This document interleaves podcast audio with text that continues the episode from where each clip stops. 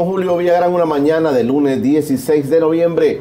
Estamos listos para llegar con nuestra propuesta televisiva esta mañana. Recuerde, Tigo 28, Claro 23, Cable Color 23 y una forma fácil, tvx.com.sb para cualquier parte del mundo.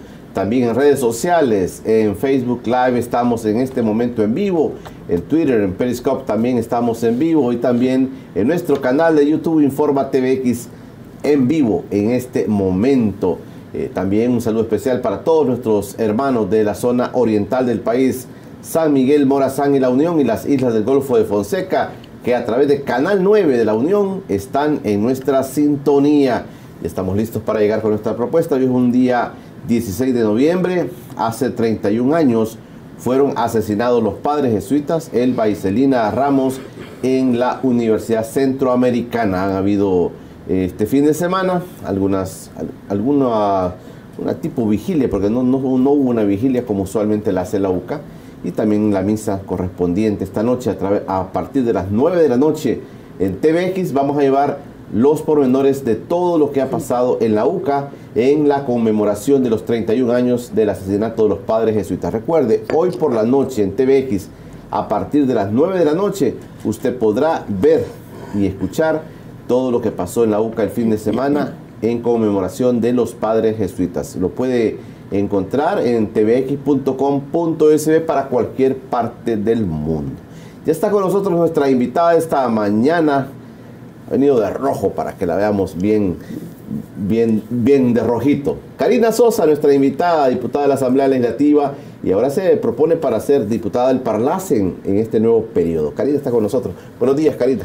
Buenos días, Julio. Un saludo a usted y a la audiencia. Siempre es un gusto estar compartiendo en este set. Gracias, Karina, por estar con nosotros. También quiero saludar a algunas personas que siempre están sintonizándonos.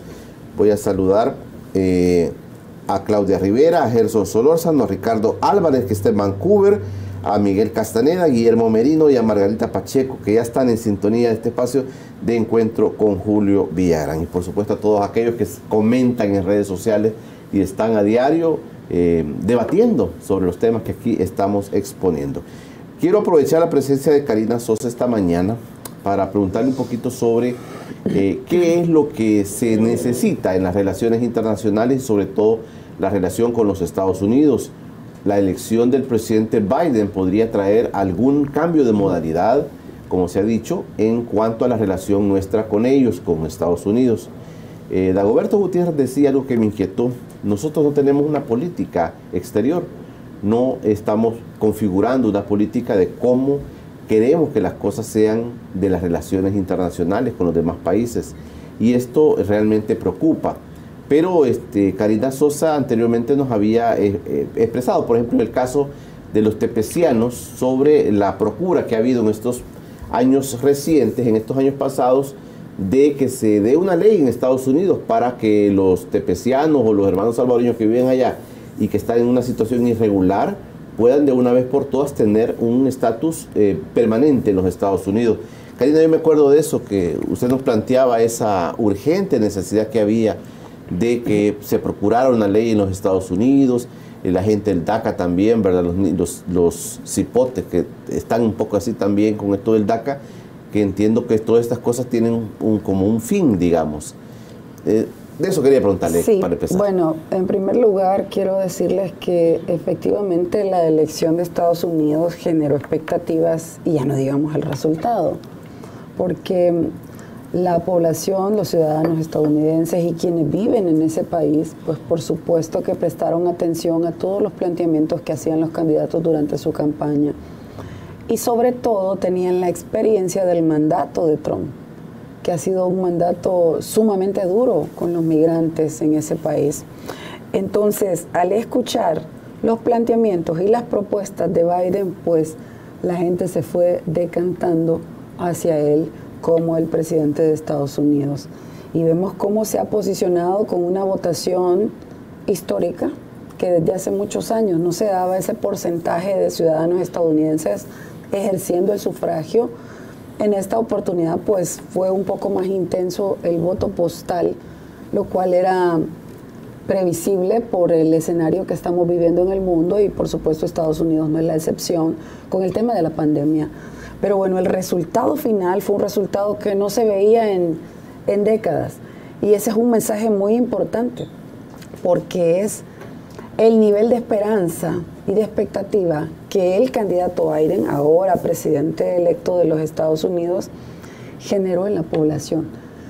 Y por supuesto que ahí van nuestros compatriotas en el exterior. Y por supuesto que no solo generó expectativa para quienes viven en ese país, para quienes están en cualquier condición migratoria, sino para el resto de países del mundo y países como el nuestro, pues también estaba con los ojos puestos de qué es lo que podía pasar. ¿Cómo podemos, digamos, comparar las disposiciones legales y también de políticas migratorias que utilizó, por ejemplo, en el caso Obama versus lo que utilizó Trump? Porque se dice, se dice Karina, que Obama también tuvo cosas muy fuertes contra los inmigrantes. Sí, a eso iba justamente y conectado con la pregunta que usted me hacía del tema de nuestra política exterior.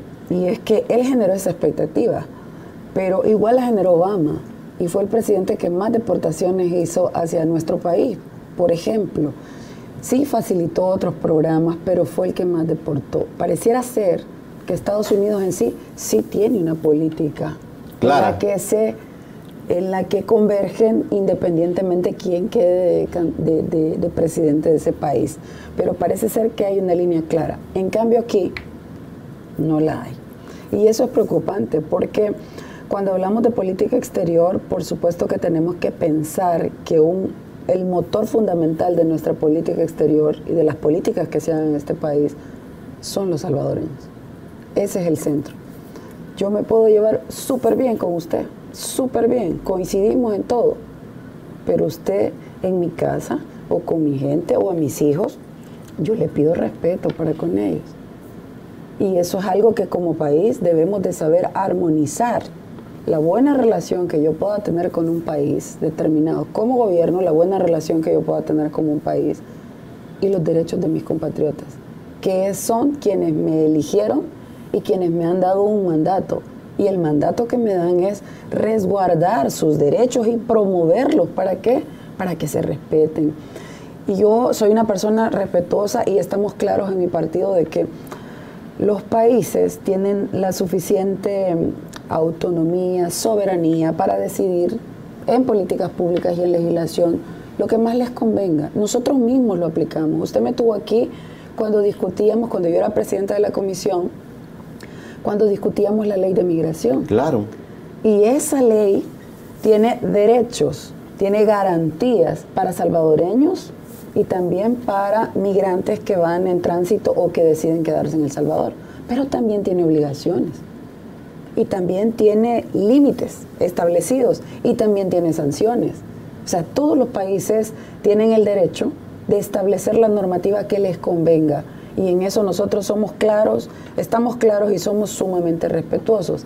Pero nosotros como funcionarios salvadoreños debemos de tener claro que porque el salvadoreño pasó la frontera, sea para irse a vivir, sea para irse de turismo, sea para irse a estudiar, a trabajar por un tiempo corto y regresar, o sea que vive en Chalate y se la pasa a Honduras porque ya tiene su tierra, como lo que hemos visto hace poco, que por cierto nos llamaron narcotraficantes por estar defendiendo al campesino, al ganadero, a la madre de familia, al enfermo que es salvadoreño, es el salvadoreño que está enfermo, perdón, que vive en Honduras y que viene a hacerse sus controles a El Salvador. Todos ellos tienen derecho. Y los que estamos. Esa era la motivación función, que ustedes fueron a protestar.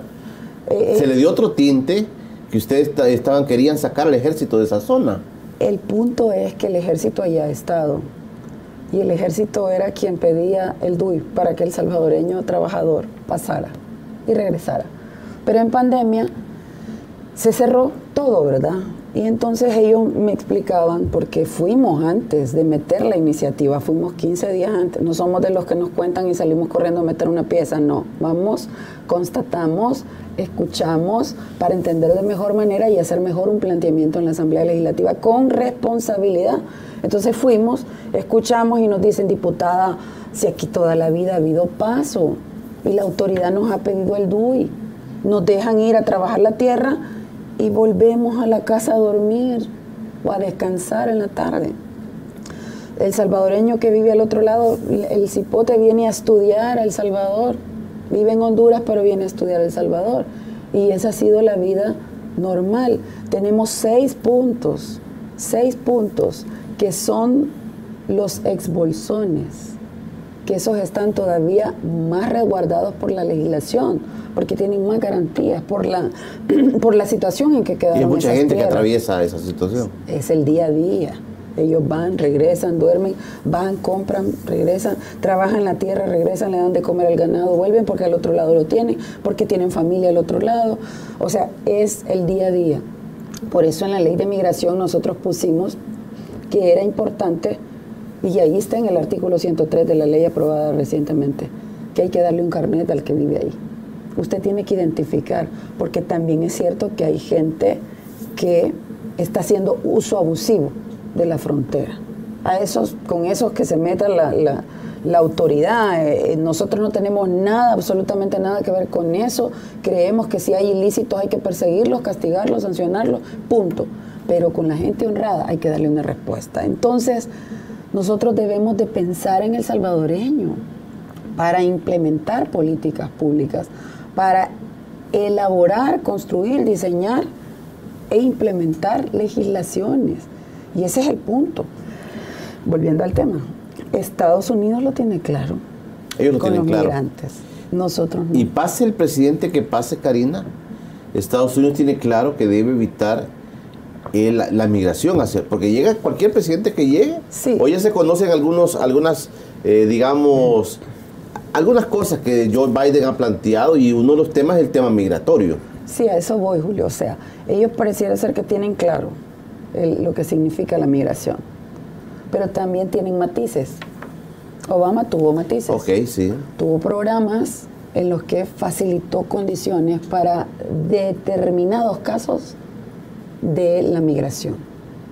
Los papás para que se juntaran con sus hijos, que los DACA, o sea, él tuvo gestos para decir, hay que atender al migrante. Bueno, el tema del asilo no estaba como está hoy. Y eso es algo que este gobierno no habla. Mire, Julio, yo recibo, yo recibo en mis redes y a donde pueda la gente me manda mensaje para pedirme que intercedamos por ellos en el caso de los salvadoreños que van migrando de aquí a Estados Unidos, llegan a la frontera, los detienen y los regresan a México. Las condiciones del migrante que está en México esperando asilo o del que ni siquiera pidió asilo y no pudo pasar son complicadas. Yo he escuchado de casos que les han dicho que hasta enero del próximo año los pueden deportar. ¿Se imagina pasar una Navidad ellos, partidos a su familia? No pudieron pasar y han quedado en un centro de detención en México. ¿Qué pasa con la autoridad salvadoreña? ¿Qué está haciendo eh, Cancillería con esos casos? Es muy preocupante porque son familias que están sufriendo, que tienen una expectativa que este gobierno les resuelva con las relaciones internacionales, con sus homólogos, que interceda tal cual es el mandato que tenemos los funcionarios y fundamentalmente ellos como gobierno a través de las embajadas y los consulados. Pero bueno, Biden hizo promesas promesas importantes que han generado expectativas en la población migrante y especialmente en quienes están a la puerta o ante la posibilidad cercana de poder tener un estatus permanente. Ok, vamos a hacer una pausa. Biden hizo propuestas, dice Karina. Vamos a conocer un poquito qué es lo que propone Biden en el tema migratorio. Es que el tema del TPS se acabó, ya han ido prorrogando, prorrogando. Eh, de quién es la culpa. Siempre Karina dice lo mismo. Este es culpa de fulano, este es culpa de fulano. Y el que llega, ellos siempre le dicen, hay una prórroga del TPS, se logró gracias a la gestión de este presidente que tenemos. ¿Qué es lo cierto en esto, Karina? Yo quiero preguntarle, ¿qué es lo cierto en esto? Se dice tantas cosas, me dice, mire, el TPS ya dejó, ya lo han ido prorrogando, pero eso se va a acabar. Karina Sosa, mi invitada esta mañana, voy a aprovechar para platicarles, para preguntarles sobre estas cosas que tienen que ver con la migración, con la nueva política del nuevo presidente de los Estados Unidos, Joe Biden, que el, que el próximo diciembre asume como presidente de la República en los Estados Unidos. Ya regresamos. Ya regresa Encuentro con Julio Villagrán. Estamos de regreso en Encuentro con Julio Villagrán, este espacio por cortesía del Centro Clínico Escalón, que es nuestro aliado y cuida de la salud de todo el personal de TVX. Centro Clínico Escalón está a su disposición en temas de emergencia. Ahí tienen los teléfonos para que puedan comunicarse con el Centro Clínico Escalón, muy cerca, aquí en la zona de la colonia Escalón, para todos aquellos que deseen los servicios, puede llamar. Ahí tienen los dos teléfonos para que usted pueda procurar tener una buena salud, cuidándose de las manos del Centro Clínico Escalón, nuestro patrocinador de este espacio. Karina Sosa, mi invitada esta mañana, diputada del FMLN, y hoy eh, se propone para ser diputada del Parlacen. Eh, estamos aprovechando para platicar sobre las relaciones internacionales. Karina tiene vasta experiencia, ha sido presidenta de la Comisión de Relaciones Internacionales en la Asamblea Legislativa. Karina, este planteamiento de lo que dice Biden, que, que viene, digamos, que propone él, pero antes de eso eh, teníamos el tema del TPS esta situación que se dice muchas cosas, Karina, ¿cuál es la verdadera situación del TPS? Mire, definitivamente se dicen muchas cosas, hasta que se perdió por culpa del FMLN. Claro, se dice eso. Y hay gente que lo repite, por favor, por favor, yo debo decirles, ¿cómo es posible que va a perder el TPS, el de Sudán? Porque gobierna el FMLN, porque gobernó el FMLN. ¿Cómo puede perder el, TPS otra nacionalidad? Es falso. Esa es una política que han tenido. TPS tienen varias nacionalidades, Honduras, Nicaragua, Sudán, eh, y ellos también tienen un tiempo de caducidad. Y El Salvador iba también en ese paquete de los, de los países que estaban caducando TPS. No tiene nada que ver con que gobernó el FMLN porque no es súper poderoso el FMLN. Bueno, de hecho, la, misma denominación temporal, ¿verdad? Exactamente, es un estatus temporal que debo decirlo con total franqueza. Hemos participado, hemos, y lo digo con humildad, hemos participado varios políticos en la gestión de cabildeo para que el TPS se prorrogue y lo hemos hecho a diferentes niveles. Cuando éramos gobierno lo hacía nuestro gobierno, ahora lo ha hecho este gobierno, pero la Asamblea también lo ha hecho. ¿Con quiénes? Con sus homólogos, con los congresistas, con los senadores, que tienen un poder muy importante que es elaborar, discutir y aprobar una legislación que le favorezca a las personas migrantes, especialmente a los TPS y DACA. Entonces nosotros también hemos hecho una función que por cierto siempre hay gente que habla y decían, ¿y para qué van los diputados a viajar? Que el avión les gusta. Si supieran, Julio, que cuando llegamos las primeras veces a las oficinas de los congresistas y los senadores, para mí fue un choque frontal que me dijera el congresista, ¿qué es TPS? ¿Y qué tiene que ver esto con ustedes? ¿Y, cuál es el impacto? ¿Qué le va a afectar el TPS? No sé qué es TPS. Y, y ponernos nosotros como de igual a igual a explicarles qué era el impacto que daría a la vida de quien lo tiene allá, a su familia allá y a la familia aquí. Esa es una labor de muchas personas. Pero principalmente, Julio, los mayores luchadores por un estatus permanente son los mismos tepecianos. Yo siempre les hago un reconocimiento a ellos que ellos son los que están angustiados por su situación, que ellos son los que viven allá, que ellos son los que trabajan y se fajan con dos, tres, hasta cuatro empleos para poder mantener a su familia allá. Están organizados, Karina. y están organizados. Algo que casi no conocemos aquí también, ¿verdad? eso es importante porque incluso hay varios de ellos que han ido logrando su estatus porque se casan por diferentes situaciones que ya adquieren un estatus permanente hay otros salvadoreños que no tienen un estatus irregular, o sea, que no son migrantes, como dice la gente, ilegales, pero no hay ilegales, son irregulares. Pero hay otros que no tienen papeles, vaya. Y esos y otros que sí. Y todos ellos se juntan para luchar por lo mismo. Entonces, para mí, los principales campeones en esta lucha por la reivindicación de sus derechos son ellos. Y se merecen un respeto y se merecen que no metamos las manos a ensuciar su esfuerzo, sino que al contrario, que demos gestos como funcionarios de que efectivamente tenemos esa determinación, esa decisión, ese compromiso de querer hacer bien las cosas y de abordar este tema como un tema de país. Ellos se lo merecen, ellos no se merecen que politiquemos con este tema. Como país, como Ministerio de Relaciones Exteriores, como presidente de la República, digamos, ¿se puede hacer algo para avanzar en el tema este de la situación irregular de tantos salvadoreños en los Estados Unidos? Le digo esto porque algunos dirán, mire, esto, este es como la figura del limosnero y con garrote, ¿verdad? Es decir, aquellos viven allá y todavía piden esto y piden esto. Nosotros, como, pero como país, como, y digamos, en el caso operativo, el órgano ejecutivo, el gobierno, tiene esa capacidad, Karina, de ir y decir, mire, nosotros quisiéramos que la condición o el estatus de nuestros compatriotas aquí fuese vista de esta manera. ¿Esto existe, Karina? Las relaciones internacionales son un instrumento importante, que si los gobiernos o los presidentes lo saben usar en función de sus ciudadanos, es, es una herramienta clave.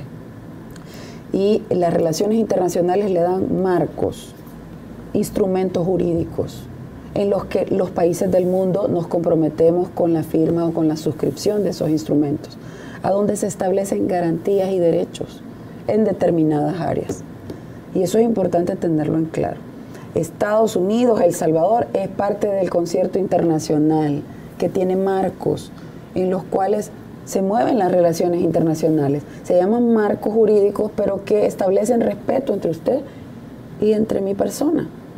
Y eso es algo que usted debe tenerlo en claro como gobernante de un país para poder que exigir, para poder pedir que respeten a sus ciudadanos en otro país. O sea, todos estamos en las reglas del juego internacional y sabemos sobre qué se puede actuar para garantizar derechos. Lo que usted tiene que tener es audacia y compromiso, claridad de que se puede llevar muy bien con un país, excelente, el mejor amigo si quiere, pero usted tiene un mandato que cumplir y ese lo cumple, porque usted tiene que garantizar los derechos de su población. Pero yo le voy a decir algo, en este caso de TPS y de DACA, también DACA, no es que vamos a ir a pedir como funcionarios o exigir que les den un regalo. No, ahí en ese país también hay leyes y también hay derechos. Y nuestra gente es sumamente trabajadora y se ha ganado el espacio y el cariño del pueblo estadounidense. También el respeto de las autoridades, porque debo decirle que la política implementada por el presidente Trump ha sido no compartida por muchos funcionarios que han hecho planteamientos en pro de los derechos humanos de las poblaciones más vulnerables que él ha afectado, voy a decirlo así, con su política. Entonces, no todos los eh, eh, funcionarios de Estados Unidos comparten la política del presidente. Y si ya nos vamos a funcionarios locales, hay estados que marcan diferencias importantes, como California, por ejemplo. California se considera como un país muy pro derecho de los migrantes y eso es importante saber. ha tenido muchas ciudades santuario. Estados Unidos y California tiene también, por supuesto, ciudades santuario. Pero el presidente Trump ha tratado de golpear a las ciudades santuario también que han sido las ciudades que han acogido de mejor manera con su legislación propia a la migración y al migrante de diferente nacionalidad. Y eso es muy, es muy duro, pero ha sido parte de la realidad. Y a pesar de esos ataques que han tenido, reducciones de presupuesto, por ejemplo, todo ese tipo de cosas que también lo vemos aquí, que vemos cómo se está aplicando, por ejemplo, con los alcaldes, que no se les quiere dar lo que por ley les corresponde. Pero bueno, el presidente, a pesar de haber ejercido esa presión sobre la ciudad de Santuario, se han mantenido siempre en pro de los derechos de los migrantes. En Estados Unidos también hay organizaciones e instancias que están velando constantemente a favor de los migrantes. Imagínese usted y ahora venir de irresponsable a decir un presidente que gracias a él que se ha logrado lo que se ha logrado, que es una prórroga de TPS, me parece abusivo e irresponsable. Y sobre todo, prepotente. ¿Por qué? Porque está con una palabra de yo lo hice, aniquila los esfuerzos de un montón de sectores, incluyendo los mismos tepecianos. Y eso es abusivo, prepotente e irresponsable. Aquí hay mucha gente que se está fajando porque nuestros compatriotas tengan un estatus permanente. Y esto es la verdad, le gusta o no le gusta a quien la esté escuchando, lo siento mucho, estoy haciéndole como un punteo de todos los aspectos que esta servidora ha tenido la oportunidad de conocer en esta dinámica de participar, no solo eh, Julio, en la Comisión de Relaciones Exteriores, que fui presidenta siete años, sino también Fui presidenta de la Comisión de Asuntos Internacionales de FOPREL, que es una comisión centroamericana. Ya pasé por la experiencia de conducir eh, comisiones centroamericanas y hemos dado resultados para usted que me está viendo en la televisión en este momento. Eh, sacamos en esa comisión dos leyes, Marco, en función de garantizar derechos a los migrantes de la región. Imagínese lo difícil que es aquí discutir y sacar una ley. Ahora se imagina a nivel de la región donde participan diferentes países y diferentes partidos políticos representando a los países. Sin embargo, coincidimos en el tema migratorio y hay una preocupación igual en la región, en Centroamérica, en México también, para hacer un abordaje unificado de, este tema. Y creo que sería la mejor manera en la que Centroamérica pudiese posicionarse eh, ante países como Estados Unidos, por ejemplo, en la política. Exactamente. Karina, yo quería preguntarle algo que muchos estarán preguntando, y se lo voy a hacer de manera muy clara. No le voy a preguntar la edad. No le voy a preguntar la edad, no le pregunto la edad, Karina. Le pregunto, ¿qué hizo el FMLN en sus 10 años de eh, gobierno en el país? ¿Qué hizo el FMLN en, en este tema? ¿Qué cosas puntuales usted puede decirnos de lo que el FMLN dice? Algunos critican y dicen el FMLN pide, pero cuando gobernaron no lograron nada a nivel de la relación con los Estados Unidos y a nivel de los, de los migrantes? Es una pregunta muy importante y quiero recordar lo que algunos opositores planteaban cuando nosotros estábamos, bueno, no nosotros, el partido competía en elecciones presidenciales. ¿Se recuerda usted lo que decían cuando iba Chafik? Creo que el pueblo a lo mejor lo tiene ahí en el, en el baúl de los recuerdos, pero lo voy a traer a la mesa. ¿Qué decían del FMLN? Que iban a haber deportaciones masivas de los salvadoreños en el exterior, que ya no iba a haber remesa, que a las personas mayores las íbamos a hacer jabón, que íbamos a quemar la Biblia, pero puntualmente con el caso de, Estados Unidos, que se iban a romper las relaciones con Estados Unidos. Y fue eje de campaña fue eje de campaña cuando iba de candidato Chafik. Y hubo gente que lo creyó, que lo asimiló. Y llegamos nosotros al gobierno y se dieron cuenta que las cosas no fueron así. Hasta tuvimos aquí la visita del presidente Obama, aunque anda por ahí una funcionaria nombrada diciendo que ni siquiera una foto se tomó nunca un presidente nuestro con, con, con ningún presidente de Estados Unidos. Pues, pues les recuerdo, bajo la administración del FMLN y por las relaciones que existían FMLN en el gobierno con Estados Unidos, vino Obama aquí. Recuérdenlo. Pero se los pongo como gráfico para ir desarrollando justamente lo que usted me está preguntando. Fíjese que cuando estuvimos nosotros se desarrolló, se fortaleció la atención consular y se giró el concepto de la atención consular en la ruta, oigan bien, en la ruta del migrante. Habían menos consulados y eran más administrativos, Julio. Entonces, cuando usted va, yo he tenido la oportunidad de ir eh, en, varias, en varios momentos, tanto a la ruta, a la frontera sur como a la norte de, México, y las situaciones son complicadas para el migrante que va sumamente dependiendo del, de la persona que lo lleva, del que conocemos como coyote y, la, y, toda la condición de vulneración que existe en el territorio mexicano. Yo quiero mucho a, los mexicanos, pero debo decir que sufre mucha vulneración el migrante en esa ruta. Hay violaciones a las mujeres, hay le piden mordidas al que va sin nada porque va con las bolsas para afuera porque va a trabajar, va a ganarse la vida para tener posibilidad de mantenerse él y su familia o ella y su familia. todo eso pasa en la ruta. Entonces, dejar al migrante desprotegido completamente en la ruta es dejarlo a la buena de Dios. Y el concepto que existía era un concepto de administrativo, o de que lo agarraron y hay que regresarlo a El Salvador. Entonces se hizo un replanteamiento de esa concepción de atención humanitaria y se le impregnó esa dosis humanitaria justamente a la atención de los consulados en esa ruta migrante y se crearon más puntos de atención, justamente donde el flujo migratorio eh, estaba eh, dándose, ahí se iban ubicando estaciones para atender de manera ah, eh, oportuna al migrante salvadoreño.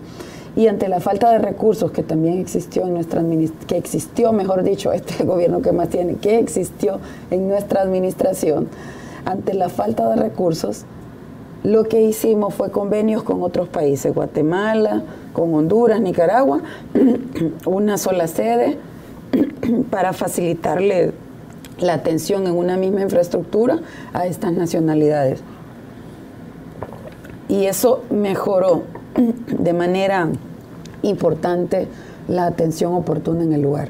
En Estados Unidos también se facilitó sedes eh, consulares también le pongo el ejemplo de Colorado, que queda un poco más al centro de Estados Unidos. Ahí hay una cantidad importante de salvadoreños que sé que si están escuchando me darán la razón, que también ellos hicieron una lucha fundamental para poder tener una sede consular del Salvador en ese estado que se convierte en clave para mejorar la atención hacia el migrante. Y se hizo en nuestro, en nuestro mandato. Es falso que en nuestro mandato se ha terminado el TPS. Es que el presidente Trump ya tenía una decisión de quitárselo a las nacionalidades que lo tenían. Y ya les mencioné algunas de todas las nacionalidades que lo tienen, no solo El Salvador. En, nuestra administración también se lograron eh, prórrogas para el TPS. Claro. Y eso, si no, no hubiéramos llegado hasta este Y eso de las este prórrogas. año, pues, y la, las prórrogas es lo único que le va quedando el TPS. No, no, no, Julio. Hay hay otro camino importante. Bueno, mire, cuéntenos después, de, cuéntenos después del camino. me están pidiendo la pausa. Cuéntenos, ¿qué otro camino hay? Porque dice, el TPS ya se acabó y un día esto van a decir ya cancelado definitivamente. Tenemos hasta septiembre el otro año, creo yo. Pero está el tema de la legislación que la mencionaba. Ok, vamos a hablar de eso. Karina Sosa, mi invitada esta mañana. ¿Qué otra alternativa tienen los salvadoreños en Estados Unidos si el TPS ya no existiera? Eso le pregunto a mi invitada. Ya regresamos. Ya regresa. Encuentro con Julio Villagrán. Estamos de regreso en Encuentro con Julio Villagrán. Karina Sosa me acompaña. Estamos aprovechando esta oportunidad para hablar sobre las relaciones internacionales exteriores, sobre todo con los Estados Unidos. Si el TPS deja de existir, entonces, si un día esto dice, mire, definitivamente se cancela, ¿qué otra opción podrían tener muchos salvadoreños, miles de salvadoreños que están en Estados Unidos en situación irregular, Karina. Fíjese de que, volviendo al tema de ese esfuerzo de acercamiento, cabildeo, de esa lucha propia que han hecho los tepecianos eh, a través de la Alianza por el TPS, a quienes envío un saludo y mi reconocimiento principalmente, debo decir que se ha allanado un camino importante, y es el de la legislación se hablaba antes de una reforma integral comprensiva que al llegar al Congreso se empezó como a desmenuzar en algunos aspectos que podían ser a favor de los migrantes, de los que estudian, de los que trabajan, de los que tienen tanto tiempo, o sea, empezaron a poner como condiciones y a surgir otras iniciativas por parte de congresistas que iban al encuentro de lo mismo, no, no del programa, sino no de este programa, sino al encuentro del mismo punto, y era garantizar un estatus permanente a las personas con TPS. Se hizo toda la labor de cabildeo, de acercamiento y finalmente el Congreso sacó una legislación aprobada a favor de los migrantes que están en esta condición irregular. Pero pasó al Senado. Y en el Senado no, no existía la misma, en ese momento, que fue hace unos meses, no existía la misma correlación para poder decir si hay votos para que sea aprobada y entonces ya tengan una garantía de que se termina el estatus temporal, pero ya existiría una ley que justamente les daría una alternativa de tener un estatus permanente.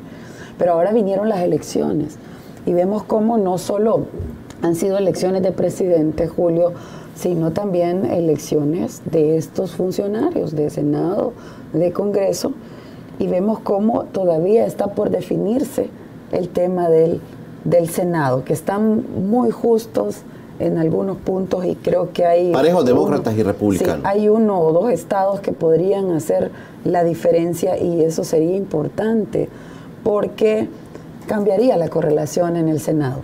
Y la ley que ya llegó ahí y no ha y no ha terminado, no ha culminado su proceso de formación, porque como ellos son bicameral, lo aprueba el Congreso y pasa a ratificación o denegación por parte del Senado. Entonces, ya pasó una parte del proceso de formación de ley, pero está estancada en Senado. Entonces, dependiendo de la correlación que surja en este escenario, producto de la elección recién pasada, pues podría ser que ya los compatriotas pudiesen contar y el resto de nacionalidades pudiesen contar con una legislación que llegue justo a tiempo para poderle dar su estatus permanente. Karina, designórenos por favor. Esto que nos está hablando de las situaciones migrantes y las personas salvadoreñas que viven allá, no depende de que el presidente de la República, quien fuera que fuera, ¿verdad? sea amigo del presidente de los Estados Unidos, ¿depende de eso o no depende de eso? Porque aquí a veces se nos, se nos dice, es que como hay una amistad entre este presidente y el otro presidente, todos los, salvadoreños van a estar bien. Y en las elecciones, los políticos en general nos venden esa idea de que dependiendo de los que lleguemos, vamos a tener una buena relación con los Estados Unidos. Y si somos amigos, entonces le va a ir bien a los migrantes. Depende de esa relación de presidente a presidente por lo que nos está diciendo. Bueno, yo he sido bastante objetiva y enfática. Las relaciones internacionales nos permiten construir y fortalecer relaciones entre países a favor de nuestros ciudadanos. Si somos hábiles, si somos respetuosos del estándar internacional también de relaciones, en donde la democracia es fundamental, Julio, es básico el respeto a los derechos humanos un presidente que no respeta estados de derecho, que no respeta institucionalidad en un país, que no respeta derechos humanos, que no lo respeta a ustedes, es un mensaje nefasto para la comunidad internacional. Y con ese lente empiezan a ver al país, Julio. E incide de manera drástica en las relaciones que puedan existir en el marco de las relaciones internacionales, valga la redundancia. Entonces, decir que por una u otra razón voy a traer más beneficios me parece irresponsable.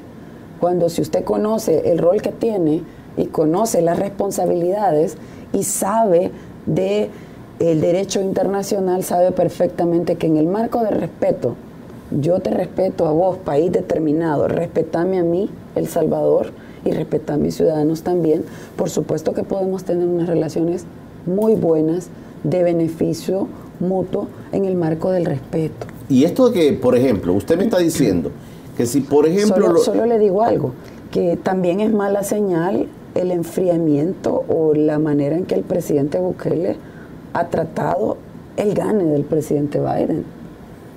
Porque es un presidente electo de manera soberana por una cantidad importante de ciudadanos que ya mencionaba antes, ha sido histórica después de hace varias décadas el nivel de votación que ha tenido. O sea, tiene el respaldo importante del pueblo. ¿No le cayó en gracia al presidente Bukele el gane de Biden? No le sabría decir, o quizás lo ha dejado pensando el tema de que le va a prestar atención este presidente Biden electo al tema de la corrupción en países como el nuestro. Quizás lo ha dejado pensando porque la lista que tiene el presidente Bukele en menos de dos años en ese tema es bien interesante y bastante eh, larga es relevante, es relevante, Karina, es relevante que esos congresistas demócratas se hayan pronunciado anteriormente en medio de la pandemia. Es relevante cuando llaman la atención, por ejemplo, al cumplimiento de la constitución de nuestro país. Algunos han minimizado este tema de la relevancia. Decir, no, mire, esto no es relevante. Son posiciones políticas, pero no tiene mucho mucha relevancia esto. ¿Es así? Si no es relevante, ¿por qué el presidente visitó el Congreso? Tenemos fotos del presidente visitando el Congreso cuando, cuando recién quedó, cuando era candidato. ¿Para qué iba entonces a perder el tiempo? Si era irrelevante. Él sabe que no es irrelevante, porque quiere decir a usted que eso es irrelevante. Y no es así, por favor. Ellos en ese Congreso son quienes deciden a qué país le van a apoyar en cooperación. En ese Congreso, que no es irrelevante. Ellos deciden la cantidad de recursos, ellos le ponen sanciones a países. Revisemos bien, ellos le ponen sanciones. O sea, no es cualquier cosa lo que se discute en el Congreso de Estados Unidos y lo que se aprueba, y sí tiene incidencia en países como el nuestro, que si a Estados Unidos le da o estornuda por allá un funcionario, aquí se nos, se nos desarrolla neumonía, todos los demás. ¿Por qué? Porque el impacto que tiene Estados Unidos en países como el nuestro es grande. Entonces, los planteamientos y las palabras. Ahora que gana un presidente demócrata, y estos congresistas que se pronunciaron también fueron demócratas. Exactamente, pertenecen al partido del presidente electo de Estados Unidos con el que el presidente actual de nuestro país ha tratado de congresistas irrelevantes. Y no es cierto. Si tienen un poder de incidencia, si tienen el ojo puesto aquí en El Salvador, si tienen el ojo puesto en usted, presidente, y en sus funcionarios, y en todo el manejo que está haciendo del tema de los recursos y de las contrataciones amistades o familiares de sus amigos, todo eso está ya pendiente y tiene una incidencia en las decisiones que puedan tomar que al final impactan la vida de nuestro país y la vida del salvadoreño o la salvadoreña que me está viendo. Aunque usted, amigo o amiga, no sepa de relaciones internacionales, déjeme decirle que el impacto de las relaciones internacionales de este gobierno con el resto del mundo llega hasta su casa, llega hasta su familia. Por eso es importante tener claridad para no dejarnos confundir con esos planteamientos malintencionados que se hacen por quien está administrando este país en este momento. Hay ojos puestos en este presidente. Los ojos del mundo están puestos en este presidente. Y sí tiene un impacto el cómo él se maneje y cómo trate e irrespete al resto de funcionarios de este país, que somos funcionarios aunque no le guste a él, y al resto de instituciones en este país. Incluso hay alertas por el tema del ataque a los medios de comunicación y a periodistas, aunque lo quiera relativizar. Eso es gravísimo. Esa es de las peores señales que puede dar un presidente que está atentando contra una democracia. Es gravísimo porque deja como súper subrayado el tema de los retrocesos que se puedan estar dando en materia de democracia en un país determinado. Y El Salvador está dando mire, alertas súper, súper grandes de que aquí está pasando una cosa muy delicada que desde el periodo de la guerra no veíamos, que son violaciones y atropellos a la institucionalidad, al Estado de Derecho, a los derechos humanos y a la libertad de prensa y expresión. ¿Será relevante, Karina, hablando de relevancias, será relevante a la persona que ha nombrado el presidente Bukele para ser la embajadora de El Salvador en los Estados Unidos? ¿Es relevante qué tipo de persona va ahora como embajadora hacia los Estados Unidos, qué especial es la relevancia que pueda tener esa, eh, la persona que vaya para allá. Bueno, mire, es el espacio, el espacio, la silla, el cargo, es clave, por supuesto que es importante. Y quien se siente en ese espacio, quien ejerza en ese espacio, quien asuma, porque es de asumir, Julio, no es de que me nombren, es de asumir trabajo, es de moverse, es de conocer el teje y maneje de la política exterior de Estados Unidos para poder incursionar y cazar de manera idónea. ¿En función de qué? ¿De Estados Unidos? Por favor, no. No, es en función de los salvadoreños. Y por supuesto del fortalecimiento de la relación que puede existir entre este país y que ha existido entre este país y Estados Unidos pero buscando siempre un beneficio para nuestros compatriotas. Y cuando digo esto, no solo me refiero a quienes viven allá, sino a quienes están aquí también. ¿Y es importante el puesto? Claro que es importante. ¿Qué le parece el perfil de Milena Mayorga? Mire, yo pienso que ella tiene la oportunidad de demostrar lo mejor, lo mejor de ella. Y lo mejor de ella debe de ser, a mi criterio, en función de los salvadoreños y ese mm, objetivo, ese límite o ese planteamiento final que yo le digo, o esa meta donde alguien que ejerce el cargo de ella debe llegar, que es a llevar más bienestar al salvadoreño, a la salvadoreña, a garantizar sus derechos, esa meta tiene muchos requisitos que cumplir. Y ella debe de estar a la altura del cargo y de asumirlo con compromiso en función de los salvadoreños, cumpliendo cada uno de los requisitos que el cargo amerita para hacerlo de la mejor manera. Y digamos en la coyuntura, ¿qué debería llevar Milena, la nueva embajadora del Salvador en los Estados Unidos? ¿Qué debería llevar en su carpeta como prioridades, Karina? Justamente los salvadoreños. La prioridad deben ser los salvadoreños y sus derechos. Y aquí yo no quiero inclinar la balanza hacia uno u otro salvadoreño, pero los más vulnerables de los salvadoreños que están fuera de un país, en cualquier lugar, en el caso de los salvadoreños, pero en realidad aplica para todas las nacionalidades, el más vulnerable de los salvadoreños es el que no tiene papeles, como decimos aquí, es el que tiene un estatus irregular, ese es el más vulnerable. Pero no quiere decir que alguien que ejerce ese cargo de embajador de nuestro país en Estados Unidos no le va a prestar atención al resto de salvadoreños. O sea, tiene que prestarle atención al resto de salvadoreños. Tiene que prestarle atención al tema de la inversión, al tema de la cooperación. Y ahí podríamos desglosarnos en muchas áreas en las que podríamos potenciar a nuestro país, posicionarlo en Estados Unidos. Y además tampoco puedo dejar de mencionar por lo poquito que gracias a Dios y y a quienes me, me dieron la oportunidad de estar en este cargo, he logrado conocer, pues también Estados Unidos es como la plataforma donde usted puede conectar con el resto del mundo. Ahí está Naciones Unidas. Ahí hay organismos e instancias internacionales que le permiten posicionar a El Salvador. Imagínese la gran tarea que tiene quien ejerza ese cargo. Debe conocer de política exterior, uh, súper, debe conocer mucho. ¿Debe conocer de cómo se maneja la política en Estados Unidos? Por supuesto que sí. Debe tener en claro todos los aspectos que hay y a qué instancias puede acudir en un momento determinado para posicionar de mejor manera El Salvador. Claro que sí. Entonces, lo que tiene eh, en este momento la funcionaria nombrada, nombrada porque todavía no ha recibido el beneplácito, entiendo yo, de Estados Unidos. Como no dijo que ya lo recibió. Eh, el beneplácito. Sí, ella o, dijo. la, o, la, o la simpatía y el no, aval. el beneplácito de la embajada en es- Sa- de Estados Unidos en El Salvador eh, dijo, ella manifestó que lo había Ah, recibido. bueno, entonces me está actualizando usted porque yo lo que había escuchado es que había recibido palabras del embajador dándole el aval. No, es más, dijo que en diciembre ella eh, prevé irse para Estados Unidos. Pero si ya recibió el beneplácito, bueno, tiene una gran responsabilidad que asumir. Y realmente yo espero, como salvadoreña, como funcionaria, que lo haga de la mejor manera en función de los salvadoreños, porque eso es lo menos que podemos esperar. Claro, y ese, digamos, esa capacidad, porque ya, como usted dice, ya de manera concreta tiene que estar clara la embajadora que es su misión, y una de las misiones es los salvadoreños. Y en ese sentido, Karina, el tema de la legislación a la que se ha referido usted, que ya está aprobada por el Congreso, pero tiene que pasar al Senado, es así, ¿verdad? Sí.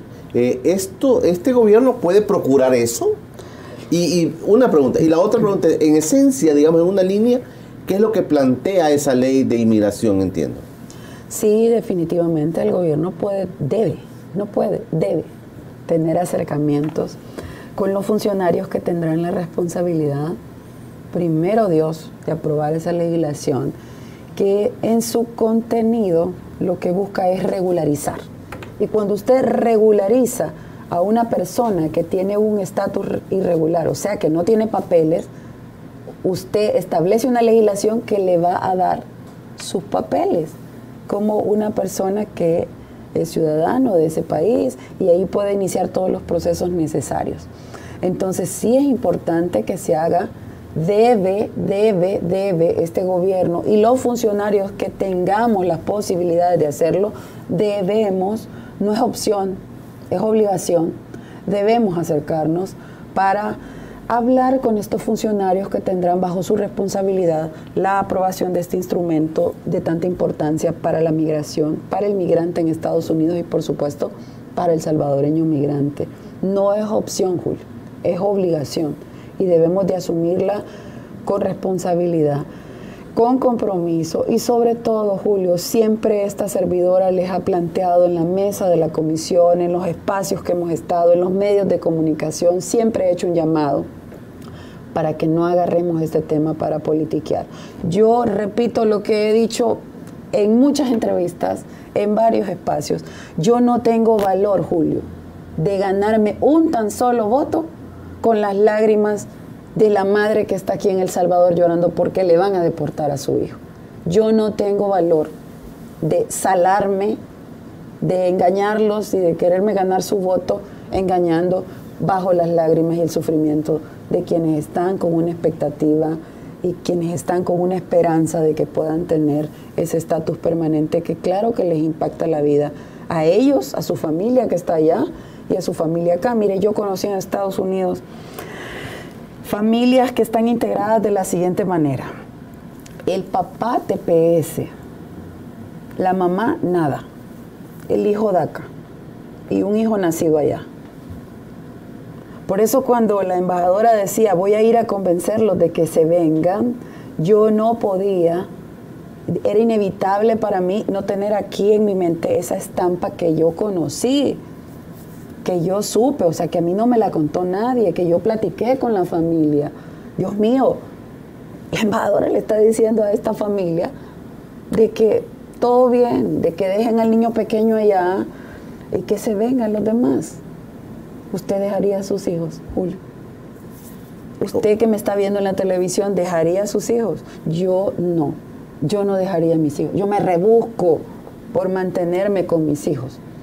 Si son la razón de ser de cualquier persona. Entonces, ¿cómo voy a ir a decirle, mire, lo voy a convencer porque en El Salvador usted puede estar mejor? No es tan sencillo, Julio. No es tan sencillo. Por eso a la hora de hablar, uno debe de saber como funcionario la responsabilidad tan grande que tiene en su boca y en sus palabras y en los planteamientos que uno puede hacerle al país. Porque mire, lo que yo diga ahora genera un impacto en la gente. Yo debo de hacer planteamientos responsables. Claro. Y eso es lo que creo que debíamos de hacer todos los funcionarios en este país, sobre todo en este tema, Julio. Y yo vuelvo, insisto, y aprovecho este espacio también para hacer un llamado a la canciller, al resto de colegas, diputadas, diputados, a que en este tema procuremos hacer de él un tema de país, porque lo que menos podemos hacer es dividirnos en este tema, porque al dividirnos nosotros como funcionarios y politiquear con él, estamos afectando a quienes están luchando graníticamente unidos y organizados por, sus, por su estatus permanente. Cerremos, Karina. Le pregunto, ¿usted prevé la terminación completamente del TPS? Yo vibro con el sentir de las personas con TPS yo vivo su esperanza, yo vivo su expectativa y yo creo que lo pueden lograr y vamos a poner toda la energía para que ellos puedan lograr su estatus permanente. Probablemente se termine, probablemente exista una prórroga previa para la terminación, probablemente la Corte defina que no termina y que deben de tener un estatus permanente, que puede ser otra alternativa por la que ellos puedan lograr, lograr su estatus permanente, no solo la legislativa, sino la vía judicial, que por cierto, la vía judicial ha sido la más categórica poniéndole frenos a la administración Trump. Y esas probabilidades existen, Julio. Porque si no hay una ley, yo me imagino, Karina, perdóneme, si no hay una ley, por ejemplo, de la que está hablando, va, los, migrantes siguen para Estados Unidos. Eso no lo vamos a parar, Karina. No. Es, es, o sea, los que están allá, es digamos. Real lo que usted dice, Julio. Los que están allá pueden estar luchando y esto y esto.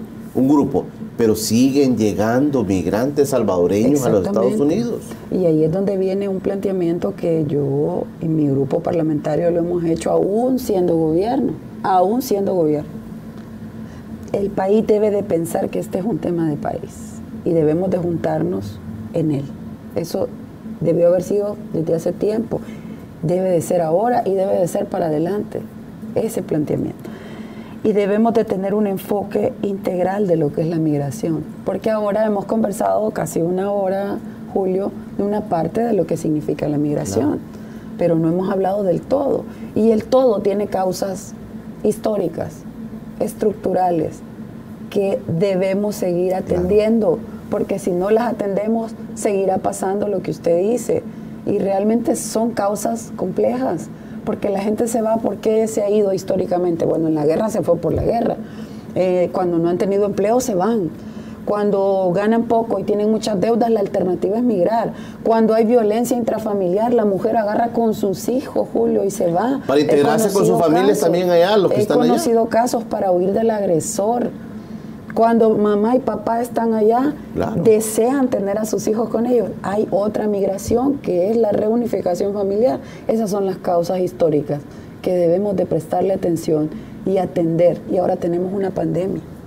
Y primero Dios que no venga esa tormenta, que no llegue con el impacto que se está previendo, porque todos esos fenómenos también han generado migración. TPS, ¿por qué existe? Por una tormenta, porque fue por un flujo migratorio propiciado por la tormenta que se instalaron más migrantes y considerando el impacto que la tormenta había generado a El Salvador, fue que se les otorgó el estatus permanente denominado TPS. Entonces, Todas esas cosas las tenemos que tomar en consideración y alternativas existen, la legislativa y la judicial.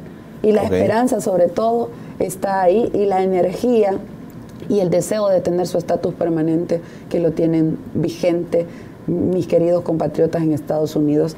Por eso es que yo le digo, yo vibro con ellos, con sus esperanzas, con sus expectativas y sobre todo quiero reiterar mi compromiso y el de mi grupo parlamentario, de mi partido, para seguirlos acompañando en esta lucha.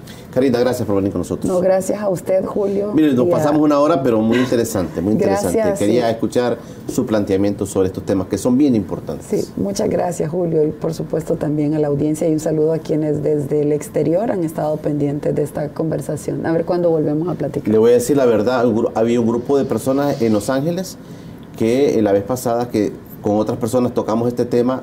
Eso sí me dijeron que, querían escucharla a usted, que usted estaba muy comprometida allá con este grupo. Y me, dijeron que la invitara para conocer el planteamiento y por eso le hemos invitado ahora. Muchas gracias y un saludo especialmente entonces a quienes están en la ciudad de Los Ángeles. A todos, pero especialmente a ellos. Gracias. Gracias, Karina Sosa, nuestra invitada de esta mañana en Encuentro con Julio Villara. Mañana martes viene Eduardo Escobar de Acción Ciudadana Vamos a platicar con él sobre varios temas de actualidad de la coyuntura. No se lo pierda mañana, interesante. Eduardo Escobar va a estar con nosotros mañana martes. Por hoy, pasen todos un feliz día.